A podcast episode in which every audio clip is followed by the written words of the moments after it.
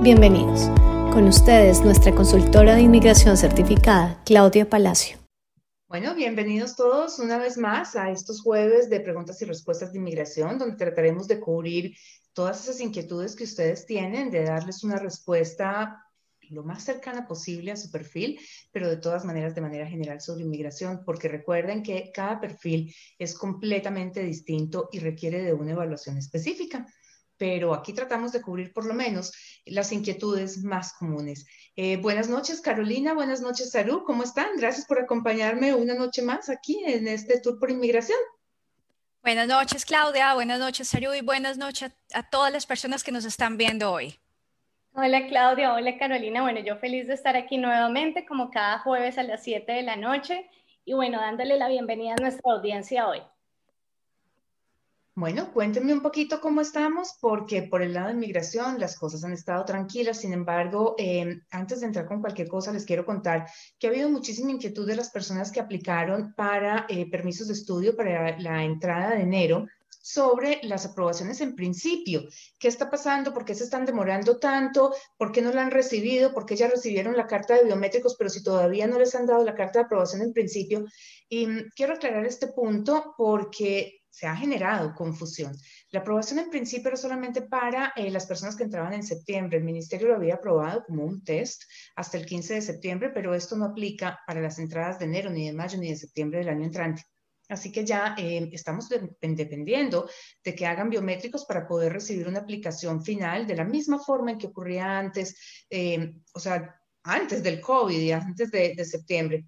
Mm, de todas maneras, vamos a necesitar tener ya el permiso aprobado para poder llegar a Canadá y para poder empezar a estudiar. Y esto depende de que haya biométricos. Los biométricos siguen cerrados en muchos países todavía. Sin embargo, han venido reabriendo las oficinas y podemos buscarlos de todas maneras una cita en un país vecino donde no tengamos limitaciones de viajes ahora con el COVID para poder completar estas aplicaciones en Estados Unidos hay un número grandísimo de centros, o sea, no solamente los VACs, sino los centros de la INS, que es inmigración eh, americana, donde se pueden tomar los biométricos. Y en algunos países de Latinoamérica ya están abiertos y podemos buscar, como les digo, esa alternativa de un país vecino. Pero para la entrada de enero y la de mayo no vamos a contar con aprobación en principio, así que tenemos que estar pendientes es de hacer biométricos en el primer momento posible. Saru, no sé si tengas algo pendiente para hoy que haya quedado la semana pasada, alguna pregunta con la que podamos empezar o vamos a esperar a las preguntas que nos hacen las personas que nos acompañan hoy. Bueno, no, no tengo preguntas pendientes que me hayan llegado al correo esta vez, pero pues sí les recomendé y les sugerí a todos que nos dejaran otra vez guardaditas esas preguntas, que como estamos acá cada jueves, no pierdan las preguntas, guárdenlas, que para cada jueves nosotros podemos nuevamente retomar y, y responder a estas preguntas. Por eso es muy importante que siempre estén ahí conectados con nosotros en el chat, porque si no es en este, será en el próximo, pero en algún momento vamos a responder a todas ellas. Carolina, tú me habías pedido que estuviera pendiente de una pregunta que tú me tenías y pues bueno, si quieres arrancamos por ahí. Eh, sí, Claudia, tengo una pregunta de un cliente que está trabajando en este momento con nosotros. Eh, él nos pidió el favor que te contactáramos para poder, para poder eh, resolver sus dudas. Es algo largo. Te voy a leer así rápido, pues, pero para ponerte en contexto. Ellos están trabajando en este momento con otra agencia de estudios, pero pues ya llegaron a nosotros. Entonces, eh, te voy a poner en contexto. El 23 de octubre del 2020 enviaron la aplicación eh, para, para su visa. Eh, van a estudiar en un colegio en London. El 11 de noviembre se realizaron, realizaron ya los biométricos en Bogotá.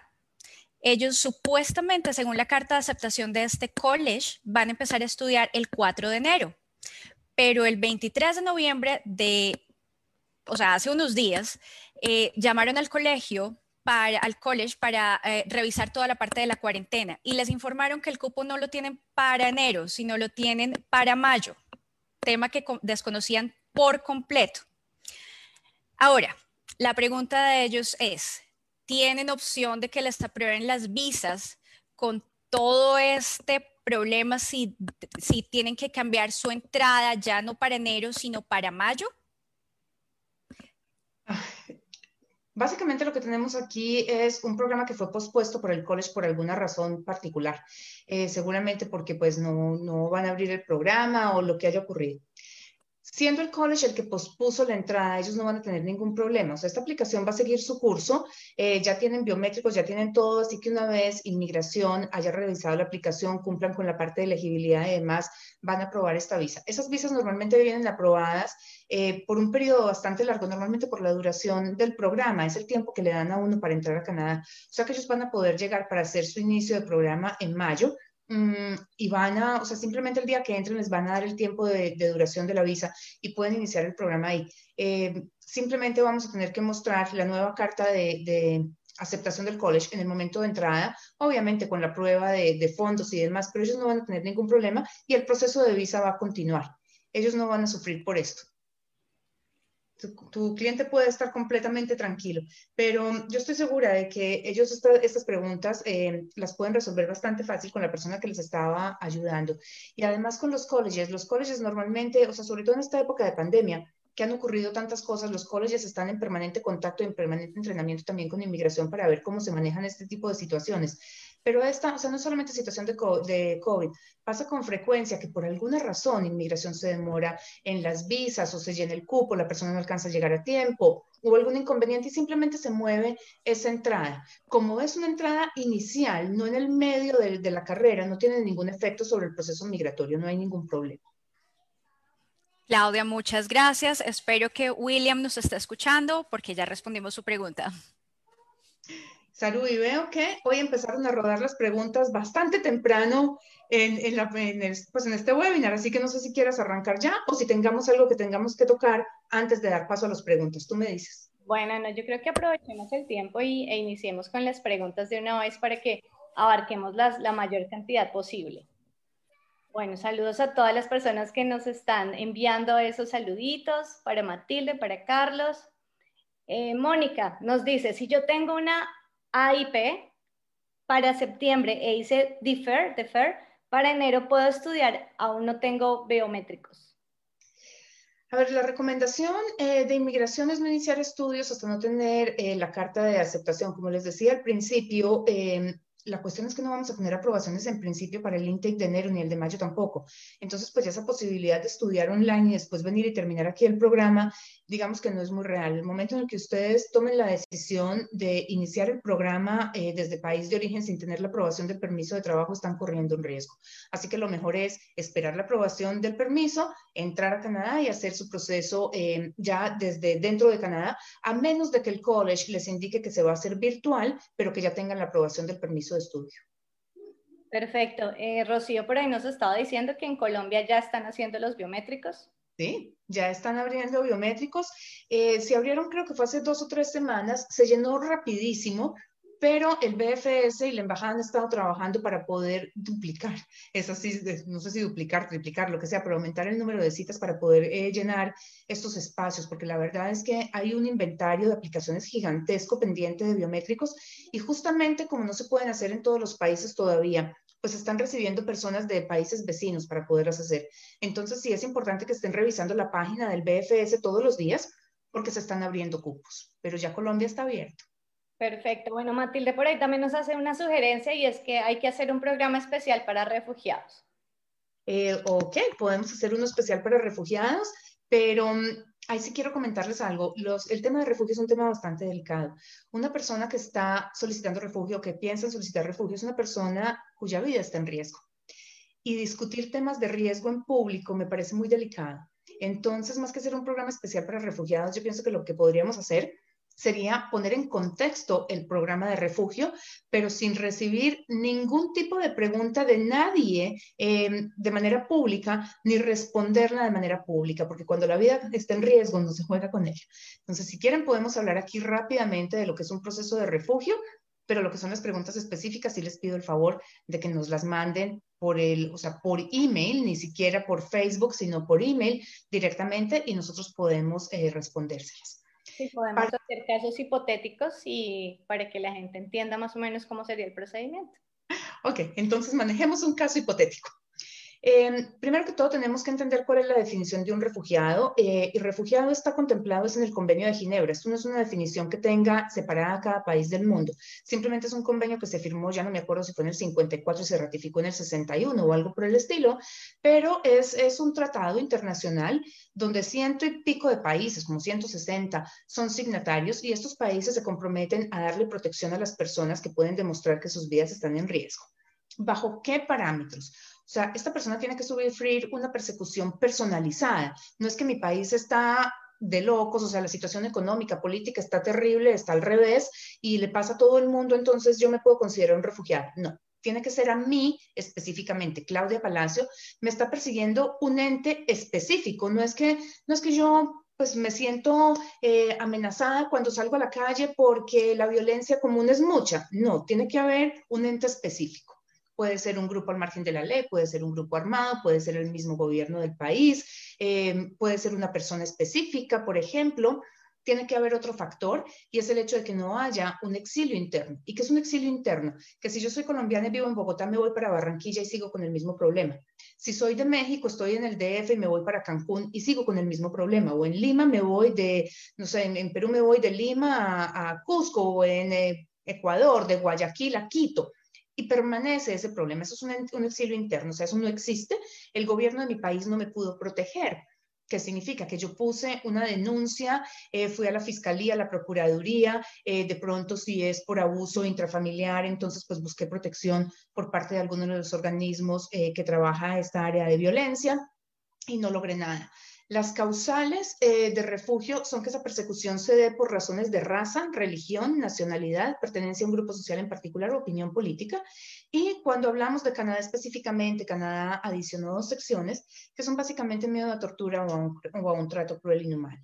Eso es básicamente lo que tiene que demostrar uno como refugiado. O sea, yo no puedo llegar a Canadá presentarme en el aeropuerto si es que tengo una visa, eh, o si estoy en Estados Unidos, pero tengo un familiar en Canadá, eh, Tratado de Libre Comercio en este momento está en entredicho, se está renegociando, pero decirle a inmigración, mira, lo que pasa es que eh, yo me muero de miedo de que algo pase porque es que en Colombia la situación está terrible y uno sale a la calle y lo atraca. Eh, porque primero que todo ahí es una situación generalizada, porque es que me atracan, a cualquiera lo pueden atracar en Colombia y no hay un ente persecutor. Entonces, pues nada, eh, la definición es clara, persecución por raza, religión, nacionalidad, pertenencia a un grupo social en particular, opinión política. Eh, hay que demostrar que no, no, se pudo encontrar un exilio interno y que no hubo protección por parte del Estado. Eso es básicamente lo que tiene que demostrar un refugiado. O sea, no es tan fácil como parece.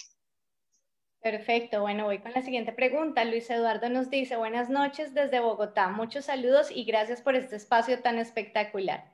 Con 45 años puedo aplicar para estudiar y luego solicitar residencia permanente en Ontario, Manitoba, a las provincias del Atlántico o las provincias del Atlántico, perdón.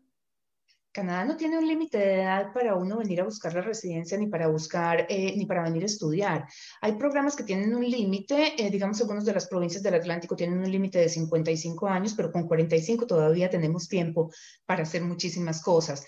Mm, a ver, tenemos cerca de 100 programas. Unos son federales, otros son provinciales, otros son comunitarios o regionales. Hay que buscar ese, perfil donde encaja mejor, porque no es que Canadá se vaya a ajustar a mí, es que yo me ajusto a lo que está buscando el país. Y cuando yo digo busco el país, Canadá no está buscando repoblarse y eso es algo que tenemos que tener en cuenta. No es que Canadá diga, bueno, necesitamos un millón de personas más, entonces traigámonos el primer millón que apliquen.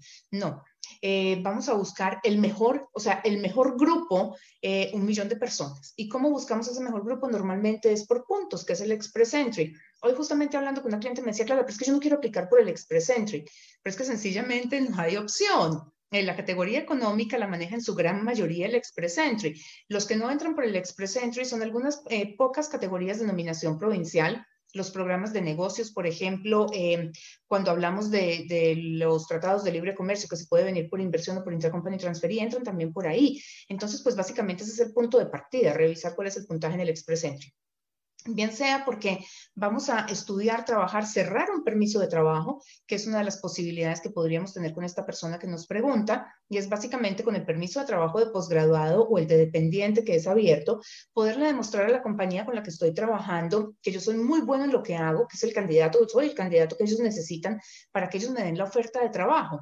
Después de que yo trabajo con un permiso de trabajo cerrado a través de un tratado de libre comercio, por lo menos por un año, si la compañía me quiere seguir contratando, yo puedo sumar 50 puntos. Si soy de país que no tiene tratado de libre comercio, puedo pedir un LMIA y me dan 50 puntos sin necesidad de trabajar ese año. Obviamente, en muchos casos necesito la combinación del tiempo de experiencia dentro de Canadá y esos 50 puntos. Pero tendríamos que mirar ese perfil. Hoy justamente estuve trabajando con una familia que estaba muy por el estilo, de pronto un poquito menos en edad, y nos daba 480, trabajando durísimo, a llevar el nivel de inglés súper alto, el del acompañante también, pero definitivamente es posible. Ahora, la pregunta del millón y la pregunta que les hago a todos es, ¿qué tanto quiere sufrir en este proceso? ¿Qué tanto estrés quiere tener? Porque este proceso puede ser un proceso, digamos, relativamente relajado en el sentido de que sea donde sea, yo voy a tener que venir a estudiar y probablemente un programa de dos años. Y después de eso voy a tener que trabajar por lo menos un año. Hasta ahí estamos en todas partes, no importa si voy a entrar por Express Entry, si voy a entrar cerrando el permiso de trabajo, si me voy a ir por una nominación provincial, pero digamos que ese es el paso básico y ya después empiezo a sufrir. ¿Voy a caber o no voy a caber? Porque es que, ¿cuántas nominaciones provinciales tiene la provincia? ¿Cuál es el puntaje de selección? ¿Llego allá o no llego allá? ¿Qué necesito? La compañía tiene unos requerimientos muy altos o son requerimientos sencillos. Y ahí es donde les pregunto yo, ¿qué tanto queremos estresarnos durante este proceso? ¿La queremos hacer muy fácil o la queremos hacer muy complicada? Si decimos yo quiero Ontario, hombre, voy a sufrir. Digamos, hoy abrió el programa de estudiantes internacionales. Estuvimos, bueno, desde ayer que anunció Ontario que, que, iba a abrir el programa, el grupo completo de la oficina, las cinco personas que somos, empezamos a trabajar como locas a organizar todo lo que necesitábamos de cada uno de los clientes que calificaban. Estuvimos trabajando yo creo que como hasta las once y media de la noche y esta mañana desde las seis de la mañana a las cinco sentadas, computadores en mano, con de todo el, portal del gobierno de Ontario abrió como cerca de las 10 de la mañana más o menos y empezamos todas a hundir botones a ver si éramos capaces de hacer un login. Y de un momento a otro salió un letrero Ontario que dice, el portal tiene fallas técnicas. Y después de que dijo tiene fallas técnicas, apareció un letrero que decía, se cerró. Y ya, se cerró. Y nos quedamos todos mirando para el techo. Teníamos una lista bastante interesante, bastante grande aquí en la oficina para poner y desafortunadamente no fuimos capaces de ponerlos a todos. Entonces se queda uno pensando, Dios mío, la gente viene, estudia, invierte el tiempo en Ontario, tienen dos años para aplicar después de que se gradúan y si no ya no caben en la categoría de estudiantes internacionales y ya vamos por el año uno largo de dos de los candidatos. Y entonces, ¿qué hacemos? No me quedan sino seis meses y cuándo vuelve a abrir Ontario. Y eso es estrés. Hay otras provincias que con el mismo esfuerzo, o sea, el mismo estudio de dos años, el mismo trabajo de un año, hubiéramos podido con el soporte del empleador presentar la intención sin esperar a que abra un portal y por puntos recibir la invitación a aplicar por esa provincia. Entonces, esa es la pregunta, o sea, de poder se puede. Em, aplicaciones para presentar hay un montón, hay 100 y nadie me dice que no las puedo pasar.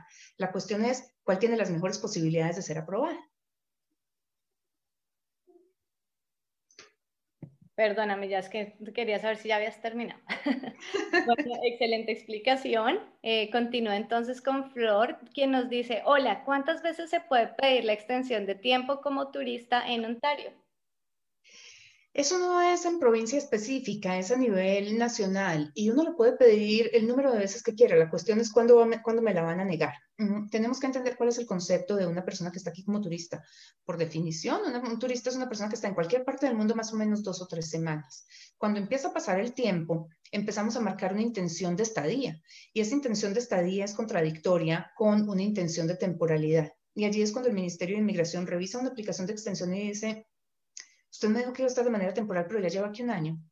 Eh, me parece que ya se está quedando demasiado y la niegan. Y esto nos va a dejar una marca para un futura, una futura venida a Canadá, porque cuando llegamos al aeropuerto nos van a decir, bueno, ¿y usted qué estuvo haciendo un año? Porque es que un año sin trabajar en Canadá, ¿cómo se mantuvo? Hay personas que tienen justificaciones, definitivamente las hay, y si pueden mostrarlas, pues fantástico, pero si no las pueden demostrar, van a tener problemas para un futuro. Entonces hay algo que hay que tener en cuenta. Hoy en día, COVID digamos que nos ha puesto en una situación completamente salida de, cualquier precedente. Colombia tuvo, por ejemplo, eh, los cielos cerrados incluso para nacionales por muchísimos meses, creo que se reabrieron, no sé, septiembre, octubre, mm, y en este momento ya se puede viajar, sin embargo los vuelos están llenos, entonces pues son cosas que hay que demostrar, pero COVID ha sido una excepción. Por lo demás, eh, yo pensaría que dependiendo de cuáles sean los planes a futuro, extender incluso ya la primera extensión nos puede poner en riesgo para una futura aplicación en Canadá. Ok, nos dice Sandy. Buenas noches. Una pregunta. ¿Qué posibilidad tenemos de emigrar a Canadá? Soy administradora hotelera y administradora de empresas. Mi esposo es ingeniero electricista y tenemos un hijo de un año y medio. Tenemos un inglés intermedio. A ver, em, tendríamos que evaluar el, perfil para poder saber qué puntaje tiene, pero definitivamente es un perfil que es manejable. Mm, el esposo es ingeniero electricista, ¿fue que me dijiste? Bueno, los electricistas están en altísima demanda en Canadá, definitivamente. Eh, un ingeniero electricista normalmente es una persona que es de escritorio. Eh, los que están en más alta demanda son los electricistas, electricistas como tal, que son los de campo. Pero digamos que una persona que viene de ser ingeniero electricista tiene unas posibilidades muy altas de sacar la licencia de electricista rápidamente. Es un trabajo supremamente bien pagado. Y se encuentra además dentro de la lista de los Federal Skill Trades, que es una categoría eh, que se maneja también a través del Express Entry, pero es un programa que tiene un puntaje de selección separado. Eh, estas categorías, o sea, para esta categoría se hacen dos o tres selecciones al año. Mm, la última fue de 425, creo que fue. Em, o sea que existen posibilidades bien interesantes porque tiene, esta persona tiene, o sea, el esposo de ella, tiene el puntaje por una, una carrera de cinco, de, sí, de cinco años que vendría a ser un bachelor's degree en Canadá, que son 120 puntos. Y asumiría yo que podemos trabajar ese nivel de inglés con 120 y tantos, eh, o sea, con 120 puntos de, de educación, más los puntos de inglés, más el trabajo en Canadá y sacando la licencia de electricista que nos da 50 puntos adicionales, podríamos tener un perfil por el orden de los 400. O sea que eso nos permite movernos eh, en todo el país. Es un perfil para evaluar. Definitivamente ese me encanta porque me parece que el aplicante de residencia podría ser la pareja. Perfecto. Hola Juliana desde Perú. Muchas gracias a todas las personas que nos acompañan de México, Perú, Honduras, Ecuador los que me van apareciendo ahí en pantalla con sus saludos. Eh, Clodoaldo nos dice, buenas tardes, ¿cuánto cuesta el proceso migratorio para una familia de tres? Depende de cuál de todos sea el proceso migratorio. Mm, nosotros en la oficina lo que hacemos es cobrar por proceso específico, no desde ahora hasta el final, porque no sabemos qué se va a presentar en el camino. A ver, eh, si la persona viene con un permiso de trabajo, por ejemplo, hacemos primero el contrato para el permiso de trabajo, porque la residencia se va a dar probablemente un año después. Si vienen por estudio, pues cobramos por los permisos de estudio, porque eh, la residencia se va a dar tres años más adelante. Y eso es algo que tenemos que tener en cuenta. Digamos, em, uno de mis clientes esta semana, no, de hecho fue hace dos semanas, es una persona que estaba aquí con un permiso de trabajo a través del programa de movilidad francófona y recibió la invitación a aplicar de Ontario. Obviamente este chico eh, habla francés, que es una de las condiciones para que Ontario seleccione de la base de datos de los federales. Mm, estábamos esperando algo por ese estilo, eh, pues justamente por su nivel de francés, pero no alcanzábamos a los 470 que estaba seleccionando el gobierno federal, así que estábamos contando con Ontario realmente. Pero esto cambia completamente la dinámica de la aplicación. Entonces, entrar desde día uno a decirles, vamos a, cobrar X, uno, dos o tres, de aquí hasta residencia, sería bloquear muchos, muchos caminos. Entonces, pues vamos cobrando es por proceso que vamos haciendo. Pero si nos mandan un email, evaluamos el perfil, podemos saber exactamente qué es lo que necesitan y les damos un presupuesto. Perfecto. Bueno, antes de hacer una de las preguntas aquí que me hacían de cuántos puntos se requieren en el Express Entry bajo el Skill Worker, quiero recordarles precisamente eso. Si quieren tener su consulta personalizada, ya que este es el estudio de su caso específico, el análisis de las opciones que hay, sus puntos, qué camino pueden tomar, eh, en este caso, qué programa es más viable para ustedes y provincia. Esto lo hace Claudia Palacio directamente, todas las consultas son con ella. Esto lo pueden hacer y reservar la cita en nuestra página web www.palacio.com. También les recomiendo que nos sigan en las redes sociales, en Facebook, Palacio Immigration, que es donde estamos haciendo todos estos Facebook Live. Eh, subimos estos Facebook Live también, estos en vivo a nuestro canal de YouTube, eh, Palacio Immigration. También nos pueden encontrar en Instagram de la misma forma, arroba Palacio Immigration, y en Twitter como Palacio IC. Más allá de estos envíos que estamos haciendo, les estamos eh, dando contenido diferente, con información de distintos temas. También estamos actualizándolos constantemente de los cambios, de las noticias, de todas las actualizaciones que tiene el gobierno canadiense para todos estos procesos migratorios. Carolina, ¿te gustaría refrescar también tus redes y brindarnos tu información?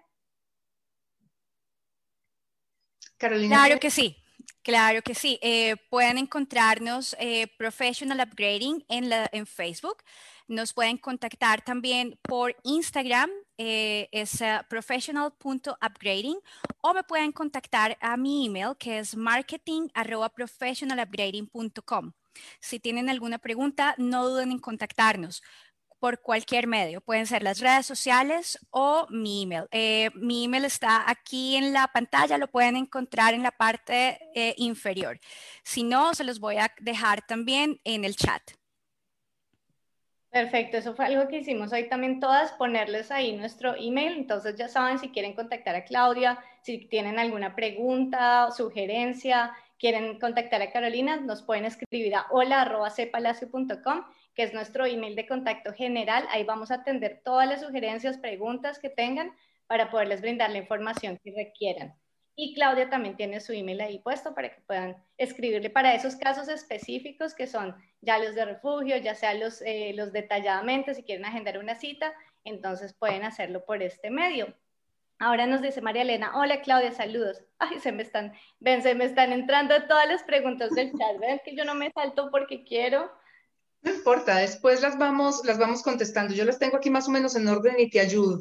Listo, ahí vamos. Ya me salté, así que no, no se me enojen. Dice Camilo, hola Claudia Salud, un consejo. ¿Es posible cambiar de college, provincia de Ontario, Manitoba, si aún tengo la letra, la carta de aceptación? Eh, tengo esa incertidumbre para obtener la PR. En este momento depende de cómo sea la situación. Él dice que tiene ya la carta de aceptación, pero lo que no sé es si ya tiene el permiso de, de estudio aprobado o no, porque es que Acuérdense que en este momento tenemos las instituciones con un plan de cuarentena ya aprobado por el gobierno y ustedes vienen con una carta de aprobación del, plan de cuarentena por parte de la institución con la que están registrados. Entonces, hacer ese cambio puede generar problemas y sobre todo cambiando de provincia. Eh, las, o sea, fue cada provincia la que aprobó el, el plan de cuarentena de sus instituciones específicamente, no fue el gobierno federal. En este momento yo no lo haría, simplemente porque se puede generar un caos. En términos, o sea, en tiempos normales, eh, hay que notificarle al gobierno sobre el cambio de, provincia y de institución. Eso se hace a través del portal del gobierno y no habría ningún problema. Pero en este momento yo me quedaría un poquito quieta. Si no tenemos todavía el permiso de estudio, es simplemente hacer el cambio a otro college. Lo que pasa es que hay que entrar a ver porque mm, cuando uno hace la inscripción a un college y cancela o hace cambio de programa, normalmente no le reembolsan ese dinero. Esa es una consideración más económica que de cualquier otro tipo. Perfecto. Nelson nos dice, teniendo en cuenta la situación actual de restricción de fronteras, si decido optar por un programa Pathway y cumple con todos los requisitos, ¿es probable que tenga que estudiar desde Colombia? ¿Cuánto tiempo aproximado está tardando el trámite total? Mira, em, lo que pasa es que no sabemos cuánto se vaya a tardar el trámite de un permiso de estudio, sencillamente porque no depende de inmigración, sino de los biométricos, y eso depende de cómo esté la situación de COVID en cada país. Em, hoy justamente me preguntaban si era que eh, se demoraba 23 semanas que le mandaran a uno la carta para biométricos. Y no es la carta la que se demora, es que no pueda programar la cita, porque la carta de biométricos la genera el sistema automáticamente. Entonces, pues nada, es esperar y confiar en que las cosas se van a ir dando. Perfecto. Laura nos dice, buenas noches, tengo una duda respecto a la experiencia laboral para aplicar al Federal Skill Worker. Entiendo que se pueden tener varios NOC, pero estos son válidos así no tengan ninguna relación con mi título. Por ejemplo, mis estudios son en finanzas, pero tengo experiencia como cocinera. ¿Esto serviría y a qué se refieren con NOC principal? ¿Qué sucede si el NOC que solicito en este caso, un B, no me lo valgan? Muchas gracias por la información. Es una pregunta, o sea, que tiene más de una respuesta. Más de una respuesta, no, que tengo que responder como 10 preguntas en una sola, a ver si me acuerdo de todo. Eh, primero que todo, se dan los puntos por separado, por educación y por experiencia laboral. Así que el trabajo que desempeña no tiene que estar relacionado con los estudios para que la categoría del NOC sea válida. Se dan puntaje por la categoría 0A y B, mm, de tal manera que eh, trabajar en culinaria, que fue lo que ella dijo, cumple completamente con el requisito. El NOC principal se refiere al NOC en el que tiene una experiencia laboral más larga. Pero si yo tengo, o sea, si yo estudié finanzas, he trabajado en culinaria, pero resulta que soy, o sea, culinaria puede ser chef, pero resulta que por alguna razón de la vida estuve también en, manejo de eventos, marco como principal en el que tengo más experiencia laboral o al que me quiera dedicar en Canadá realmente. Pero qué memoria. Mejor ni te lo habías repetido.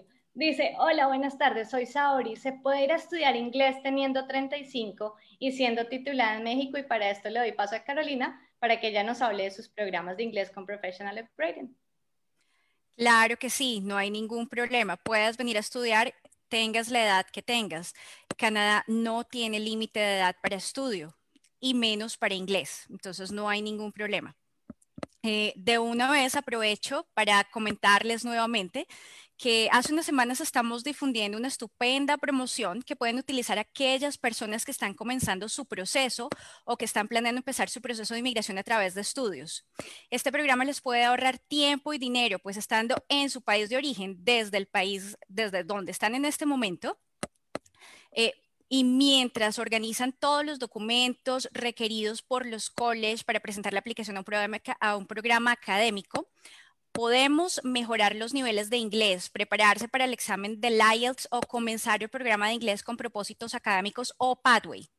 Este programa tiene la ventaja de ser virtual, no, no, no tienen que salir de la casa, pueden elegir el horario que más se acomode al estilo de vida, al, trabajo que tengan, entonces no hay ningún problema. Y además de todo, se pueden conectar con estudiantes de todo el mundo, pueden empezar a hacer eh, esas, esos contactos desde ya no tiene que ser con las mismas personas del país, con la misma lengua, pueden empezar a practicar su inglés. Entonces, eh, la promoción es que si ustedes se, mm, se, registran para un programa de ocho semanas, pueden tener hasta cuatro semanas sin ningún costo. Contáctenme, pueden escribirme a mi correo marketing y les daré muchísima más información. Bueno, sobre ese tema también Sara nos pregunta sobre el tema de inglés. Actualmente estoy estudiando el idioma. ¿Podría estar aplicando al programa mientras obtengo el nivel deseado o simplemente espero a tener el idioma alcanzado para aplicar al programa? Carolina, yo creo que esa pregunta es para ti, pero yo asumiría que el college no lo recibe para un programa que confiera títulos si no ha llegado al nivel de inglés que necesita. Sí, definitivamente es cierto. Si, la, si, no si no le demostramos al college con alguno de los exámenes que están avalados, como el IELTS, en este momento en algunos colleges, el Duolingo o el TOEFL, si no tiene el puntaje que, que, aparece como requisito, no podemos aplicar. Pero hay, hay opciones. Eh, puede seguir estudiando con este programa que les acabo de decir. Es un programa virtual desde el país de origen. Puede nivelar su inglés y, presentarse en el momento que, ya esté lista o hacer el pathway o eh, podemos empezar un programa de inglés en el mismo college donde va a presentar su programa académico. Perfecto. Nos dice Lucía, me gustaría saber qué posibilidades hay de continuar en Canadá después de terminar un co-op sin el Postgraduate Work Permit. Sin el Postgraduate. Lo que pasa es que para yo poder mantener en Canadá, después de terminar de estudiar, tengo que tener un permiso de trabajo de extender como turista. Em, no hay de otra, porque es que normalmente no alcanzamos el puntaje simplemente por estudio. Ok, perfecto. Dice Rocío, si las escuelas están cerradas por COVID, ¿se puede ir tramitando la visa ahora en Colombia para estudiar en mayo? Claro que sí, en este momento Inmigración está recibiendo todas las aplicaciones para mayo, pero como les decíamos al principio, para que la aprueben ya tienen que tener eh, los biométricos presentados. Colombia está abierto, o sea que pueden seguir con la aplicación, pero se puede, hay que presentarla ya de una vez. Antes de que sigas, em, quiero, porque es que voy a juntar varias preguntas que he visto aquí que están todas relacionadas con el Express Entry y ya vi que fue una de las que se te volaron a ti. Sí, gracias, me un poquito. Sí, porque tenemos eh, varias personas que nos preguntan em, cuál es el puntaje que se necesita para aplicar para el Express Entry a través del programa de trabajadores calificados, si pueden aplicar para el Express Entry. Mm, entonces, ahí empecemos a, explicar un poquito qué es el Express Entry. El Express Entry es una base de datos em, a través de la que se manejan los, programas migratorios canadienses realmente. Entonces, yo tengo que cumplir primero con los requisitos del programa y después entro al gran pool para que me seleccionen como uno de, los mejores de todo el grupo. ¿Cuáles son los programas? El Federal Skilled Workers, que es el que tiene un año de experiencia laboral calificado, continuo y pagado, tiene un nivel de inglés de 7 y alcanza por lo menos 67 puntos en una escala de 100. Ese es el que ha existido toda la vida. Si yo cumplo con eso, puedo entrar al Express Entry. Puede ser también el Canadian Experience Class, que es una persona que tiene por lo menos un año de experiencia laboral acumulada en un trabajo calificado en Canadá y tiene un nivel de inglés de 5 o 7, dependiendo de la categoría laboral que tenga, en los últimos, por lo menos un año en los últimos tres años. El Federal Skill Trades, que son personas que trabajan en el área de construcción, cocina y mantenimiento, mm, tienen que tener también un nivel de inglés de 4 en lectura y escritura, de 5 en conversión y, comprensión y, conversación. Eh, tienen que tener una oferta laboral o la licencia para ejercer su cargo aquí en Canadá y algunas nominaciones provinciales. El gobierno normalmente selecciona del Express Entry sin categoría específica. ¿Qué significa esto? Que todos estos, o sea, los trades, las eh, Canadian Experience Class, los Skilled Workers, las nominaciones provinciales están todas en el mismo pool. El gobierno ayer dijo 469 y todos los que tenían 469, sin importar en qué programa estuvieran, recibieron una invitación a aplicar. Eso es sin categoría. Nunca se ha hecho una selección exclusiva para Federal Skilled Workers. ¿Qué es lo que esta persona nos está preguntando? Eso siempre ha entrado por la categoría general. Durante COVID se hicieron eh, entre abril y junio, julio más o menos, eh, junio realmente, unas selecciones específicas para el Canadian Experience Class. Eh, históricamente se había hecho solamente una de Canadian Experience Class antes, que fue en el 2015, como en mayo creo que fue. Mm, pero esas son las únicas que ha habido y han sido un poquito, o sea, la de mayo del 2015 fue mucho más alta, fue con 808, 880, no me acuerdo, pero en esa época el sistema funcionaba con un puntaje distinto. Las que se hicieron ahora bajamos a 431, 434, eh, pero pues han sido específicas en esa época, nada más. De los trades hemos estado entre 280 y 425, de esas se hacen dos o tres al año. Entonces, no es cuánto puntaje necesite yo para poder aplicar por el Federal Skilled Workers. Es que sencillamente, si no llego al puntaje promedio que está seleccionando el gobierno, que es 470 en todo el transcurso de este año, pues no me va a dar. 470, necesito tener una maestría, 30 años, inglés en 9, algo de francés em, y 3 años de experiencia laboral. De lo contrario, no voy a llegar, sino como 467, 68 creo que es. De tal manera que este sistema está planeado hoy en día para que las personas tengan algún tipo de, vínculo con el país. Había una persona que también aquí en el chat nos decía que si era cierto que había que hablar inglés y francés. Mm, no es obligatorio hablar inglés y francés, sin embargo, Canadá está promoviendo eh, la inmigración francófona, de tal manera que se le subió el puntaje que se le da a las personas que manejan francés de 30 a 50 puntos, mm, pero no es tan fácil como parece, y déjenme les explico esto. El francés da 50 puntos si yo tengo francés por encima de 7 e inglés por encima de 7. Me da 25 puntos si tengo francés por encima de 7 e inglés por encima de 4. Pero si yo lo que tengo es un inglés por encima de 7 y el francés lo tengo en 4, lo que voy a tener son 8 puntos.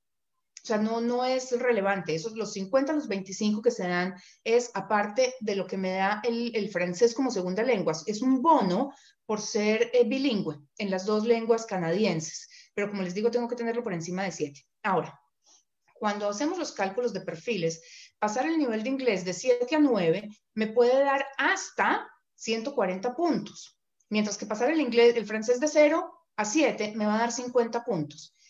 ¿Cuánto tiempo necesito para pasar el uno o el otro de 7 a 9 o de 0 a 7? La diferencia es grande realmente. Va a ser el doble del tiempo para llevar el francés a 7. Los latinoamericanos tendemos a aprender muy rápido lo que es la parte de conversación, lectura y comprensión, pero la parte de escritura es muy difícil en francés y esa es la que nos lleva tiempo. Si yo llevo los tres componentes sencillos de francés a nueve, pero me queda escritura en cinco, no hice nada. O sea, me gané los 12 puntos que me dan por segunda lengua, pero no los 50, que son los que van a tener el peso sustancial en el Express Entry. Así que es más fácil jugar con el perfil, mirar a ver si realmente me va a alcanzar o no. A veces es la única opción que tengo y pues le meto la ficha, como decimos en Colombia, trabajo durísimo, mejoro el francés durante el tiempo que estoy aquí o antes de llegar a lo que sea para poder sacar mi residencia pero entrar a hacer las cosas simplemente porque esto es lo que me dice todo el mundo, realmente a veces lo que hace es complicar más las cosas, porque no podemos aprender dos lenguas simultáneas y estudiar una carrera, porque sencillamente el tiempo físico no nos da. O sea, venir a Canadá a estudiar una maestría, que el planteamiento que me hizo un cliente, pues no importa, yo me voy a estudiar la maestría, allá mejoro mi inglés y de una vez aprendo el francés y por ahí derecho voy trabajando para hacer las conexiones en el mercado laboral para tener el trabajo calificado cuando me gradúe. Dios mío, ¿a qué horas? O sea, una maestría me consume la gran mayoría de mi tiempo despierto, o sea, de mi tiempo activo, y si a esto le voy a sumar el trabajo y el aprendizaje en una nueva lengua, sencillamente voy a llegar a Canadá a reventarme, que pienso que no es la idea. la idea es más bien, eh, pues, tener un proceso migratorio tranquilo. Entonces, eso se puede evaluar con otras estrategias. Eh, yo voy a seguir eh, leyendo las preguntas y no sé si Caro me puede dar la mano porque Saru tuvo un problema técnico y se le cayó su señal. Mm, así que voy a seguir con la pregunta de Brian que dice, hola Claudia, Recibí mi carta de aceptación para el diplomado de dos años en Calgary. La carta de aceptación dice que el diploma es de 16 meses, cuatro semestres. ¿Se me podría otorgar un study permit de dos años con esta carta de aceptación? La, a ver, inmigración basa la decisión del tiempo del permiso de trabajo de posgraduado en la carta de aceptación que del college. Si el college dice que son dos años, el tiempo del permiso de trabajo posgraduado va a ser de tres años. Si el college dice en la carta que es de 16 meses, nos van a dar 16 meses de permiso de trabajo de posgrado. Listo. Claudia, aquí tengo una. Mi esposo y yo aplicamos a una visa de estudios superiores este año y la visa fue negada por falta de arraigo. ¿Esto afectaría a futuro nuestra aplicación al Express Entry? A ver, eh, lo que pasa es que negaron el permiso de estudio, yo asumo que con ese permiso de estudio lo que estaban buscando era sumar puntos eh, en el Express Entry. Hacer una aplicación de Express Entry desde fuera de Canadá en este momento, menos de que la persona tenga inglés, tenga francés, sea bastante joven, tenga un nivel académico muy alto, no va a llegar a los 469. Es algo que yo no recomendaría que hicieran a menos de que tengan posibilidades reales de recibir una invitación a aplicar, o sea que ese puntaje quedara por lo menos en 460 y muy largo, casi 470 porque de lo contrario lo único que vamos a hacer es dejar, eh, o sea, eh, ya avisado a Canadá de que nuestra intención es buscar la residencia permanente. Y el día de mañana que vamos a pelear esa visa de estudio en una segunda aplicación, lo primero que va a ver el oficial de inmigración es que hay una intención de residencia. Las visas de estudio tienen una intención de temporalidad, se contradice. Entonces, eso tiende a que el oficial piense que no vamos a salir de Canadá cuando se vence el permiso de estudio. Es cierto que hay una sección del acta de inmigración que se llama Dual Intent, donde yo puedo decirle a Canadá, mi intención es buscar la residencia, pero yo voy a respetar la temporalidad. Pero no es tan fácil como decirlo así nomás. Señores Canadá, no se preocupen que yo de todas maneras voy a salir, porque desafortunadamente el histórico muestra que hay mucha gente que dice eso, sin embargo no cumple. Y el sistema aprende de esos abusos que nosotros mismos vamos haciendo. Entonces, es algo que no les recomiendo. Yo recomendaría revisar esa aplicación de la, de la visa, eh, pasar una segunda aplicación si es posible, si vemos que hay méritos para pasar una segunda aplicación y más bien buscarlo por ahí antes de poner una, eh, una intención en el Express Entry. Bueno, Claudia, definitivamente Salud ha tenido problemas con su computador y con su conexión, entonces pues nos toca seguir sin ella, lamentablemente. Eh, vamos a extrañar, esto nos la queda debiendo para dentro de ocho días. Sí. Bueno, eh, tengo a Lili Guerrero. Claudia, ¿tienes conocimientos de algunas demoras en las nominaciones provinciales? Em, realmente sí, o sea, pero han sido mínimas. Lo que pasa es que tenemos que entender que de todas maneras todos los estamentos gubernamentales tienen el mismo problema de, distanciamiento eh, físico que tienen todas las compañías privadas que tenemos todos en este momento. Entonces, pues la gente no está trabajando ni la misma cantidad de gente ni a la misma velocidad, porque están compartiendo horarios, más bien turnándose. Entonces, sí, sí hay un poquito de retrasos, pero digamos que en términos de nominaciones provinciales nada drástico. O sea, sí hemos visto que Ontario está un poquito más lento, eh, British Columbia se está demorando ya no tres, sino cuatro meses, pero ahí, ahí va. Ok, Claudia, mira, eh, tengo esta pregunta que es muy, eh, tiene mucho que ver con la que acabas de hablarnos de, sobre, sobre el idioma francés de Francisco Eliezer. Buenas noches, tengo tres títulos, el más alto maestría, inglés C1, francés B2, pero no tengo experiencia laboral de más de un año, continua, pagada y con el mismo empleador, por puntos alcanzaría un 477 en el Express Entry. ¿Sería elegible? No, si no hay un año de experiencia laboral calificado, continuo y pagado, el puntaje es exactamente cero, porque no calificamos, no cumplimos con los requisitos mínimos exigidos. Em, tendríamos que mirar es cómo podemos demostrar, a una persona que tiene una maestría, yo estoy asumiendo que debe tener alrededor de los 30 años, hay cosas que pueden contar como experiencia laboral. Por ejemplo, normalmente las personas que hacen maestría mm, son asistentes de profesor durante sus maestrías. Si esto fue pago y podemos acumular el año de trabajo, podríamos sumarlo. Em, no, el año, o sea, el hecho de que tenga que ser continuo no significa que tenga que ser con el mismo empleador en el mismo NOC. Lo que pasa es que no puede haber una separación entre uno y el otro. ¿A qué me refiero con esto? Que si yo terminé de trabajar un viernes en una compañía, empecé el lunes en la siguiente. Pero lo que no puede ocurrir es que yo termine el viernes y me vaya de vacaciones dos meses y vuelva y arranque, porque ahí sí se me rompe ese tiempo de, experiencia laboral. Entonces habría que mirar ese perfil. Pero si no podemos demostrar un año completo corrido, el puntaje es cero. Ok, Claudia, me están pidiendo aquí que si puedes hablar sobre las restricciones de entrada a Canadá. Las restricciones por COVID. En este momento, eh, los estudiantes internacionales que tienen ya sus aprobaciones de permisos de estudio pueden entrar con sus familiares, eh, obviamente con esposos e hijos.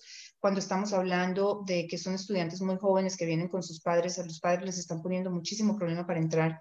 Mm, así que no, pues esa siguen, digamos que siguen restricción porque los padres se consideran visitantes y en este momento Canadá tiene eh, cerrado la entrada, la entrada de visitantes a menos de que sea por una razón humanitaria o de que sean dependientes de residentes o ciudadanos canadienses que vengan por un viaje no discrecional.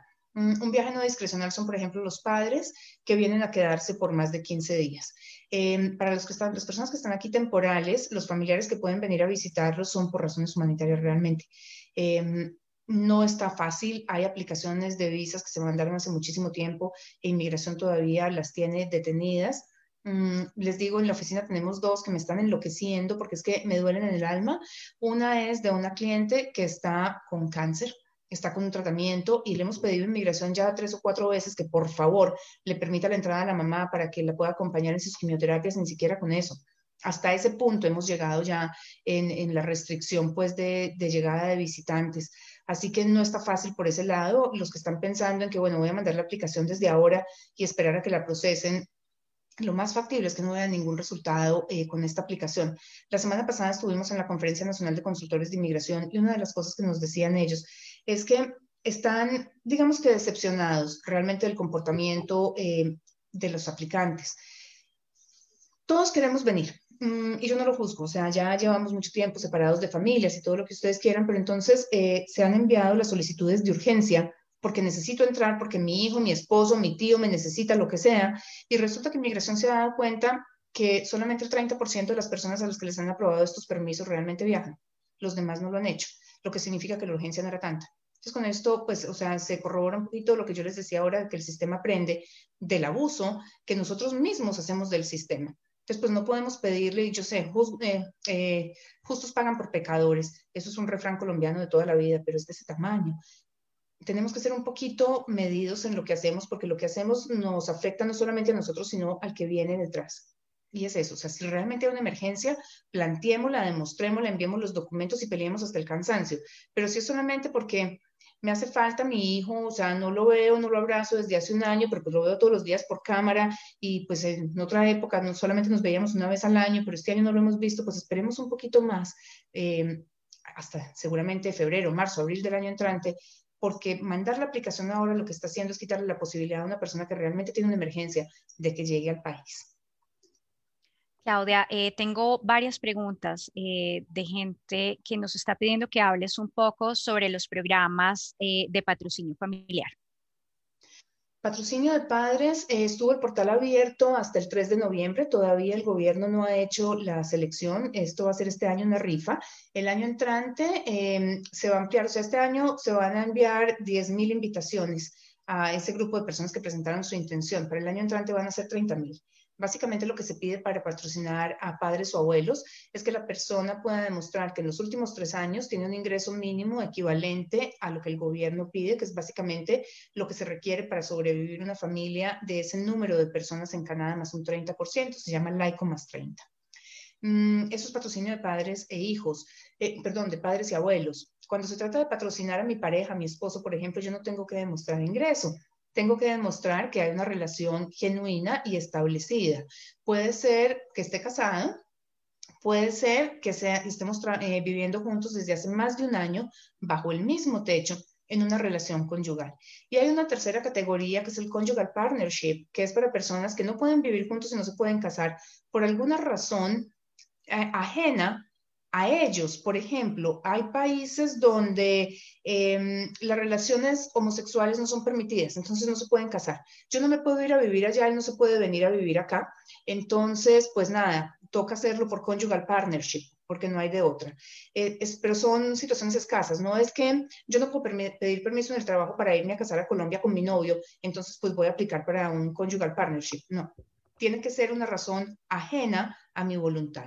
Pero ahí, como les digo, no tengo que demostrar un mínimo de ingresos, mm, cuando se trata de patrocinar hijos, tienen que ser menores de 22 años, dependientes de los padres que no estén casados. O sea, si tengo un hijo de 19, pero tiene a su pareja y está viviendo con su pareja, pues ya está por fuera eh, de la edad de dependencia, no de la edad de dependencia, pero sí de la definición de dependencia. Y hasta ahí llegan los procesos de patrocinio. Hay uno que es el Lonely Canadian, o sea, el canadiense que está completamente solo. Esta persona puede escoger un familiar eh, para patrocinar. No tiene que haber un orden jerárquico, pero sus padres, por ejemplo, eh, no, o sea, no pueden ser, no pueden ser patrocinados. O sea, murieron mm, porque si ellos existen, yo tengo que patrocinar primero padres. Sea, hasta ahí llegamos con patrocinio familiar. No hay más categorías, no se pueden patrocinar hermanos, ni tíos, ni primos, ni nada que se le parezca. Ok, estoy viendo aquí varias preguntas eh, similares, entonces creo que las voy a compilar en una sola.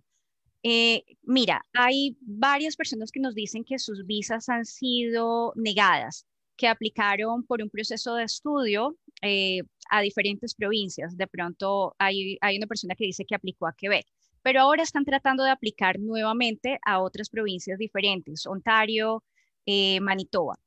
Eh, ¿qué, les puedes decir a estas personas? ¿Se recomienda, ¿Se recomienda que hagan esto o se pueden preparar para una segunda negación?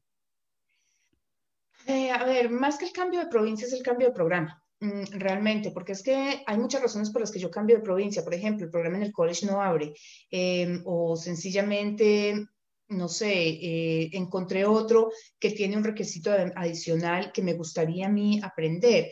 Pero lo que no puedo hacer es, si a mí me negaron la visa para estudiar, ¿qué te digo yo? Eh, arquitectura en Quebec. Eh, y me voy a ir a estudiar, o sea, ahora voy a aplicar para estudiar culinaria en Manitoba. El gobierno me va a decir, usted me acaba de decir hace 15 días, 20 días, no sé, dos meses, que su interés era estudiar arquitectura porque es lo que usted se ha soñado toda la vida y ahora me viene a decir que no, que ya cambió de idea que se va a ir a estudiar culinaria, porque es que a usted le encantaría montar un restaurante en Colombia. Ahí hay algo que no cuadra. Ahora, si a mí me negaron la visa para Quebec en, en, arquitectura, por ejemplo, y me voy a venir a estudiar arquitectura también a Ontario, lo que puedo mostrarle al gobierno es justamente eso. O sea, mi plan es igual, pero estaba registrada en este programa en Quebec y resulta que ahora me encuentro este en Ontario que tiene, además de lo que tiene este, tiene el diseño tridimensional, el rendering, em, o tiene, qué sé yo, BMI. Entonces, pues es eso más esto, que además es buenísimo para mi perfil profesional, pues entonces hay un cambio lógico pero eso hay que entrar a medirlo, es justamente de dónde estoy saliendo y para dónde voy, más que la provincia, es el programa. Ok, entonces definitivamente a estas personas que tienen ese tipo de, de, inconvenientes o que están pasando por esa situación, les recomendamos que hablen primero con Claudia, que se asesoren y para poder pedir nuevamente su, su visa. Eh, mira, encontré una pregunta aquí, Claudia, que de pronto nos puedes, mm, o sea, la podemos responder entre las dos, pero sí me gustaría que lo, lo respondiéramos desde la parte de inmigración, un poco sobre tu conocimiento. Rocío Contreras nos pregunta que si se recomienda primero aplicar por la visa o aplicar al curso de inglés. Hay que aplicar primero al programa educativo, porque para poder hacer la solicitud de la visa yo tengo que tener la carta de aceptación del programa. Muy bien. entonces, Rocío, por favor, comunícate con nosotros. Si quieres aplicar a un programa, a un programa de inglés, nivelar tu inglés, puedes comunicarte con marketing.professionalapriori.com y apenas tengamos esa carta de aceptación, podemos empezar a trabajar con Claudia. Carolina, ahora que estamos hablando de estudio, eh, antes en el chat, hace un ratico, vi una pregunta que decía que si se podía aplicar para un permiso de estudio para un programa de dos o tres meses. Y la respuesta es sí, pero lo que va a recibir no es un permiso de estudio, lo que va a recibir es una visa de turismo con autorización de estudio. En esto quiero hacer claridad porque es que hay una confusión muy grande. Si yo vengo a Canadá a estudiar un programa de menos de seis meses, yo puedo entrar como turista. Si yo le aviso en migración que vengo a estudiar un programa de seis meses y estoy aplicando para un permiso de estudio, a mí me van a dar una visa que cuando la ponen en el pasaporte dice student, pero abajo dice SX1. Esto lo que le informa es al oficial en el aeropuerto que cuando yo llegue no me van a dar un permiso de estudio, sino un visitor record con autorización de estudio. O sea, inmigración está notificada que yo vengo a estudiar, pero voy a estar como turista. Si yo me quiero quedar en Canadá porque quiero estudiar más, eh, no sé, más inglés o voy a entrar al college o conseguir un trabajo, lo que sea, yo tengo que hacer un cambio de estatus. Ese cambio de estatus no se puede hacer dentro de Canadá. Yo tengo que mantener mi estatus como visitante en Canadá y pedir el permiso de estudio al Consulado de Canadá en Los Ángeles. Entonces, tengo que hacer dos procesos separados y tienen con frecuencia un índice de negativa alto. Mi sugerencia es que si ustedes vienen a estudiar un programa de 5 o 6 meses, se registren por 26 semanas, porque eso nos da un permiso de estudio que podemos extender acá. Nos saca completamente de la categoría de visitantes, nos pone de una vez en la categoría de estudiantes. Eh, pero básicamente, ese cambio aquí genera traumatismos, por más de que yo le diga al gobierno voy a ir dos meses. Esos dos meses, o sea, vengo como visitante cuando realmente no me voy a quedar más. Vengo porque es el campamento de verano, vengo porque es un entrenamiento de la compañía y me van a mandar dos meses a hacer un programa de inglés, algo por el estilo. Pero si yo estoy pensando en estudiar, no sé, tal vez unos cinco o seis meses, es preferible venir de una vez para más de seis meses. Claudia, ya que estamos hablando nuevamente de estudios, quiero hacerte una pregunta eh, que es muy, muy general para nosotros en, en, Professional Upgrading, pero me gustaría que también se la respondieras a toda nuestra audiencia eh, desde el punto de vista de inmigración. ¿Qué pesa más para, eh, para inmigración?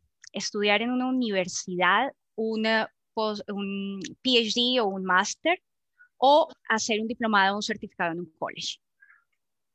En términos de puntos que me vayan a dar por haber estudiado en Canadá, si yo estudio en un college me dan 15 puntos por estudiar dos años, si yo estudio una maestría me dan 30 puntos, pero resulta que las maestrías también las puedo hacer en los colleges. Entonces no es porque yo vaya a estudiar en la universidad o vaya a estudiar en el college, sino por el tipo de programa que estoy estudiando realmente. Ahora, tengo que ver es hasta qué punto ese puntaje, valga la redundancia, de 15 o 30 me va a llevar a la residencia o si lo que necesito son los puntos por experiencia laboral. Y ahí es donde tenemos que entrar a evaluar si tengo el tiempo, porque es que no es que no tenga el permiso de trabajo, el permiso de trabajo lo tengo, no importa si estudio la maestría o si estudio el, programa en el college de dos años. La cuestión es si el programa de maestría que voy a estudiar me va a dar el tiempo para poder trabajar. Porque si yo lo que necesito son los puntos por experiencia laboral y estoy estudiando una maestría que son tremendamente exigentes a nivel educativo, sobre todo porque son muy investigativas, o sea, no hay un límite de tiempo en el que yo vaya a estar estudiando. Yo meto la cabeza en el computador y básicamente la saco el día que me gradúo. Entonces, si yo estoy estudiando la maestría y no tengo tiempo para trabajar, estoy, o sea, no estoy haciendo contactos en el mercado laboral. El día que me gradúe, voy a salir perdida en el espacio y me va a tocar empezar a generar en ese momento una red de contactos y voy a perder tiempo porque voy a conseguir mi primer trabajo seguramente cuatro o cinco meses después. Y ese tiempo no sé si lo estemos necesitando. Por eso es que hay que evaluar el perfil para ver si yo tengo suficiente solamente con un año de trabajo o si voy a necesitar dos años de trabajo qué posibilidades tengo con la pérdida de tiempo. Esa es la evaluación real que hay que hacer. Canadá, em, o sea, si tú vas a una universidad y estudias un programa de dos años, te van a dar exactamente el mismo puntaje que te dan por estudiar en un college dos años. Si estudias la maestría en el college o en la universidad, te van a dar 30 puntos, los mismos. Entonces, no es la universidad ni es el college, es la duración del programa. Claudia, me están preguntando aquí, las personas que tienen en este momento eh, visa de trabajo, en este, eh, con la situación que tenemos actualmente de COVID, ¿pueden salir y regresar nuevamente al país? ¿Pueden regresar nuevamente a Canadá?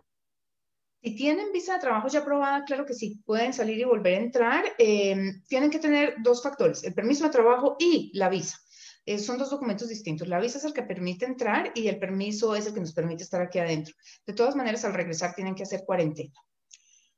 Carolina, nos quedan dos minutos antes de, que se nos acabe este webinar. Y pues eh, yo creo que es momento de que empecemos a despedirnos, a darle las gracias a las personas que nos acompañaron hoy. Eh, recordarles que te pueden contactar a ti a través de tu correo electrónico marketing.professionalupgrading.com. No sé eh, si quieres recordar lo de la promoción que tienes de inglés en este momento para que las personas te contacten de una vez. Sí, no olviden que tenemos esta promoción. Regístrense para un programa de inglés de ocho semanas y pueden recibir cuatro semanas completamente gratis o regístrense a un programa de seis semanas y recibirán dos gratis pueden nivelar su, su, inglés, pueden hacer la preparación para el IELTS o pueden hacer el programa eh, de inglés con propósitos académicos o Pathway. Cualquiera de estos eh, está, en, está en esta promoción. Es un programa full time, eh, viene de lunes a viernes o de domingo a jueves, tres horas diarias. Es muy interesante, es muy bueno en este momento. Ahora es el momento definitivamente pueden ahorrar tiempo y dinero desde su país de origen para alcanzar ese nivel de inglés que necesitan para entrar, entrar a los colleges aquí en Canadá.